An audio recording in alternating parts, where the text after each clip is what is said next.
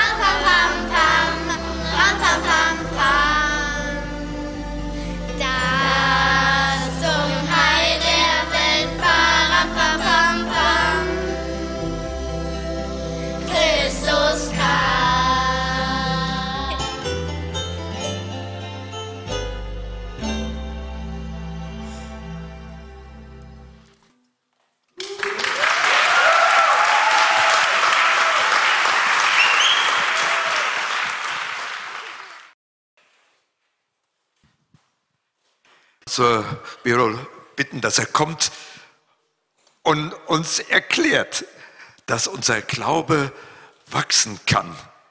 Vom Aberglauben zum Glauben. Dass wir uns aufmachen zu sehen, was geschehen ist. Da sind wir wieder. Heiligabend. Alle Jahre wieder. Wieder eine Weihnachtszeit, wieder ein Heiligabend, wieder ein, ein Heiligabend-Gottesdienst. Bin mir sicher, ihr habt alle viel Zeit damit verbracht, ihr habt euer Zuhause schön geschmückt. Vielleicht habt ihr sogar einen Tannenbaum gekauft und habt euch Zeit genommen, diesen, diesen schön zu schmücken. So wie ihr das im Jahr vorher vielleicht auch schon gemacht habt. Im Jahr davor vielleicht auch. Für manche bedeutet Weihnachtszeit, dass sie zu ihrer Familie nach Hause fahren. Die können jetzt mit der Deutschen Bahn die Weihnachtsfeier in vollen Zügen genießen. Für andere ist vielleicht lieber, dass sie mit, ihrer, mit ihren Freunden, mit, denen, äh, mit den Menschen in ihrer Umgebung feiern. Anderes vielleicht, für anderes Weihnachtsfest eher etwas, wo sie alleine sind. Alle Jahre wieder.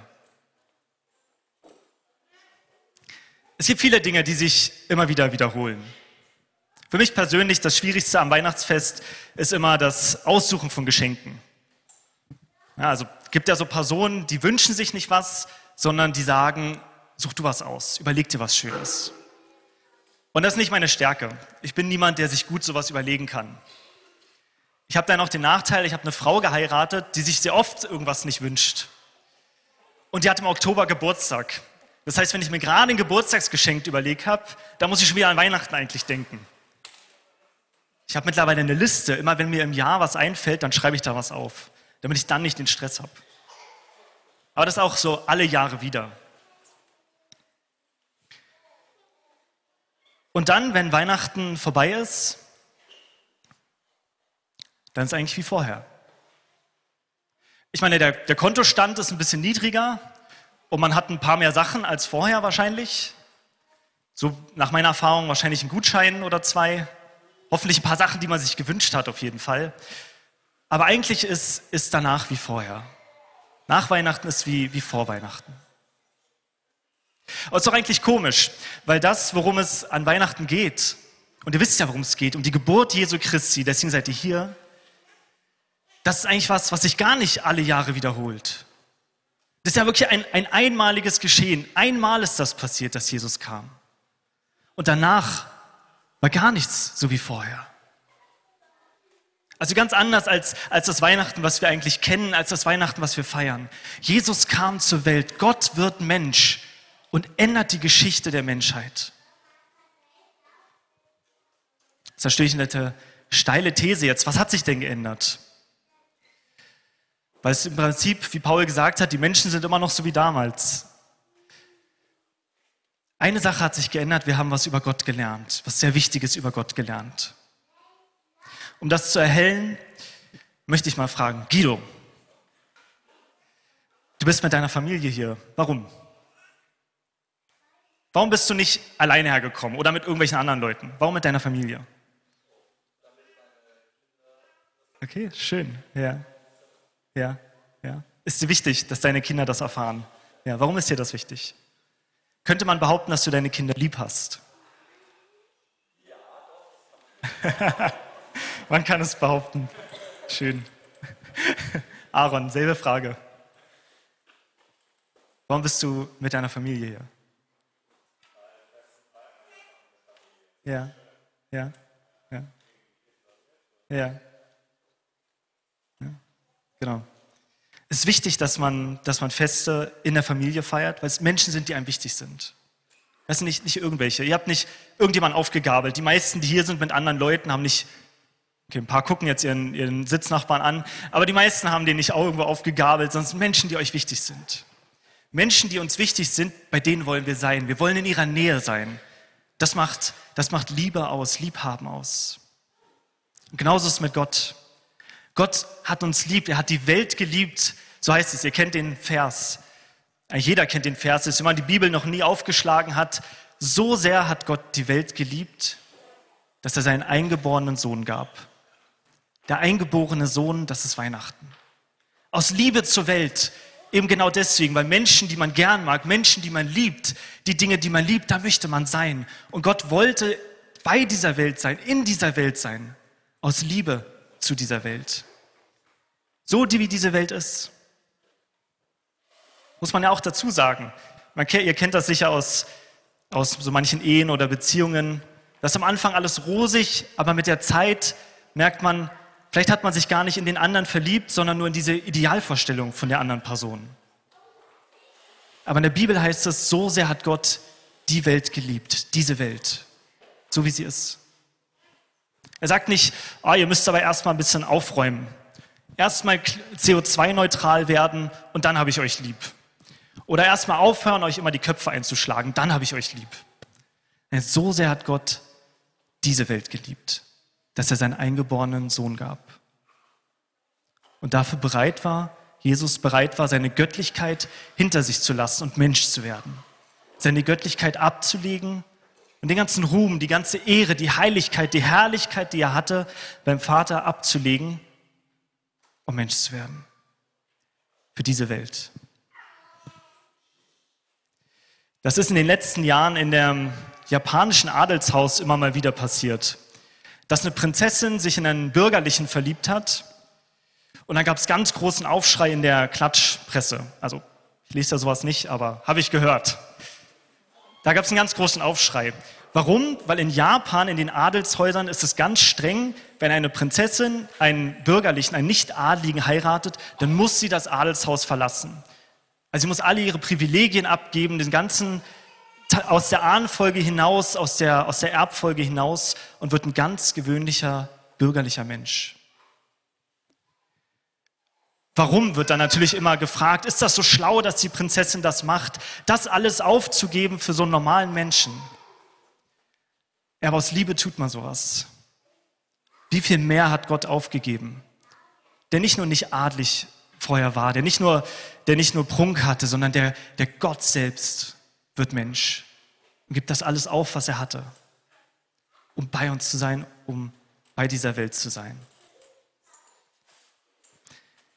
Jetzt könnte man ja sagen, Birol, da hast du dir gerade widersprochen. Du hast gesagt, wen man lieb hat, bei dem möchte man sein. Aber Jesus ist ja nicht hier. Oder sieht ihn irgendwer? Na? Wo ist der Fehler? Der Fehler ist, müssen Johannes 3, Vers 16 zu Ende lesen. So sehr hat Gott die Welt geliebt, dass er seinen eingeborenen Sohn gab, damit alle, die an ihn glauben, nicht verloren gehen, sondern ewiges Leben haben. Das ist die Perspektive, die Gott für uns hat. Ewiges Leben. Ewiges Leben heißt ewiges Leben bei Gott. Dafür ist Jesus in diese Welt gekommen. Dafür ist er Mensch geworden. Dafür hat er auch sein Leben gegeben, dass wir dass die Ewigkeit mit Gott verbringen können. Und diesen Weg hat er frei gemacht. Und dieser Weg, der ist auch heute noch frei. Es geht nicht um das, nicht in erster Linie um das, was wir so äußerlich vor uns haben, sondern es geht darum, was hat Jesus getan? Er hat den Weg frei gemacht zu Gott, zu dem himmlischen Vater, dass wir mit ihm sein können, für die Ewigkeit bei ihm sein können. Das hat Jesus getan. Dafür ist er Mensch geworden. Nicht nur für die kurze Zeit, wo er mal hier war, sondern für die ganze Zeit, für die Ewigkeit, die du und ich, die wir beim himmlischen Vater verbringen sollen. Und er war sich überhaupt nicht zu schade dafür, Mensch zu werden. Wir sehen ja diese, diese Krippe, die hier so schön geschmückt ist. Aber die sieht viel besser aus als das, was Jesus hatte. Eine Krippe ist eigentlich ein Futtertrog, da waren, keine, da waren mit Sicherheit keine LEDs, da war kein gutes Kissen drin. Und ich meine, wenn ihr mal so einen Futtertrog, einen echten Futtertrog gesehen habt, wie eklig und dreckig die sind, weil die Tiere daraus fressen und mit ihren Zungen das ablecken. Jesus war sich nicht zu schade, um in diese Armut, in, diese, in, diese, in diesen Dreck zu kommen. Elend, nackt und bloß hat er in dieser Krippe gelegen.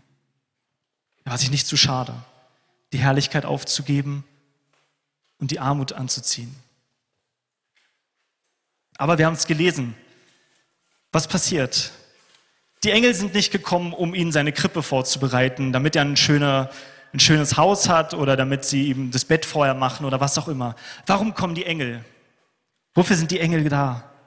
Sie sind gekommen, um die Botschaft zu verbreiten, dass er gekommen ist. Dafür kommen die Engel, dafür kommen die Diener Gottes zu sagen, hier, euch ist heute der Heiland geboren. Es gibt eine gute Nachricht für dich und für mich. Der Heiland Jesu Christi ist da.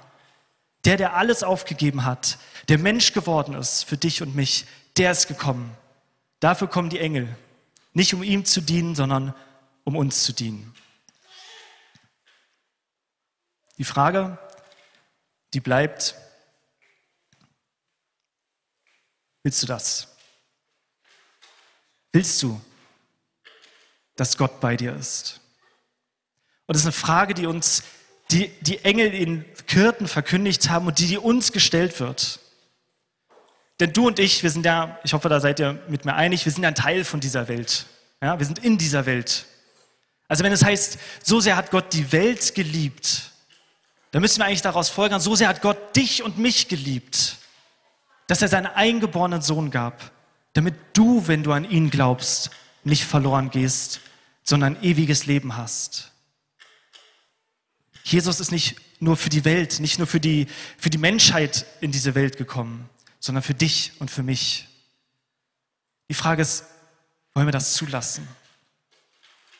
Wollen wir das annehmen, dieses, dieses Geschenk? Das Gottes Geschenk Weihnachten zu uns.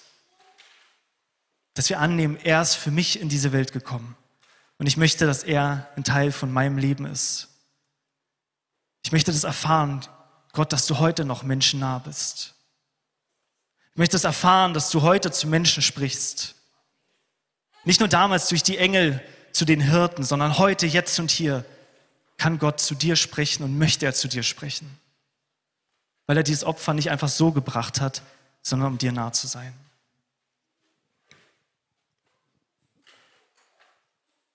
Es gab im letzten Jahrhundert eine Schriftstellerin, Dorothy L. Sayers. Wie ihr am Namen merkt, war es eine englische Schriftstellerin, die an Oxford studiert hatte. Das ist insofern bedeutsam, weil damals durften Frauen eigentlich nicht, nicht studieren und erst recht keinen Abschluss machen. Aber Dorothy L. Sayers, die, war, die hat an Oxford studiert und die war nicht nur irgendeine Schriftstellerin, sondern sie war eine erfolgreiche Kriminalbuchautorin. Die hat Detektivgeschichten geschrieben. Ja? Und die werden heute noch gelesen, also es muss, muss sehr gut gewesen sein, was sie geschrieben hat.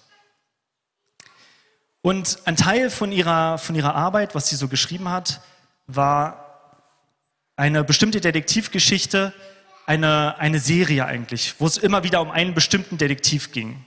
So stellt euch vor, Sherlock Holmes, sowas in der Art. Und sie hat mehrere von diesem, über diesen Detektiv geschrieben, aber im fünften, im fünften Roman passiert was sehr, sehr Spannendes.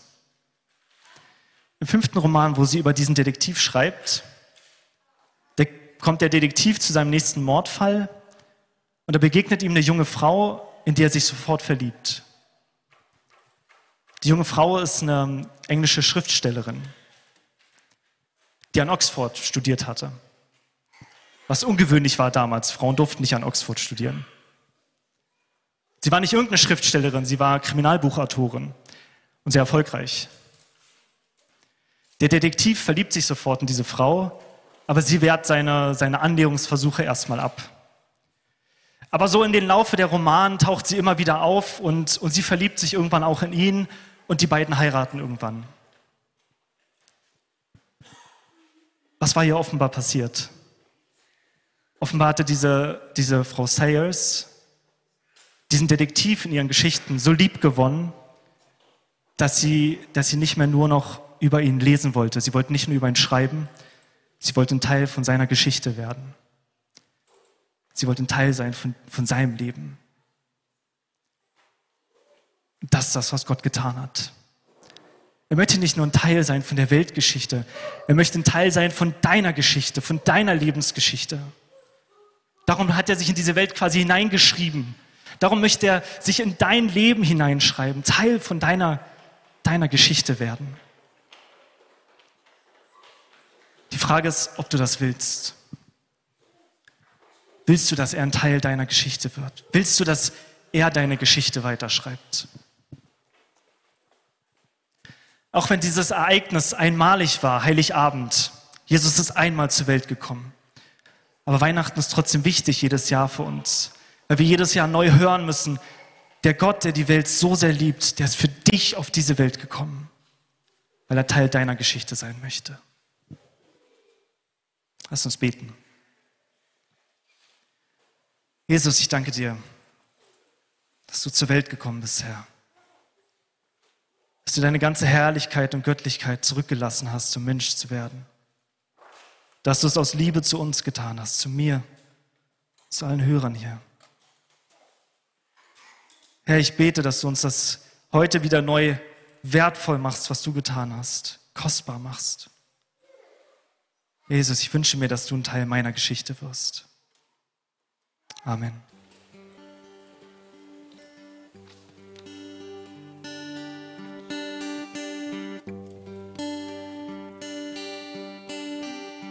Steh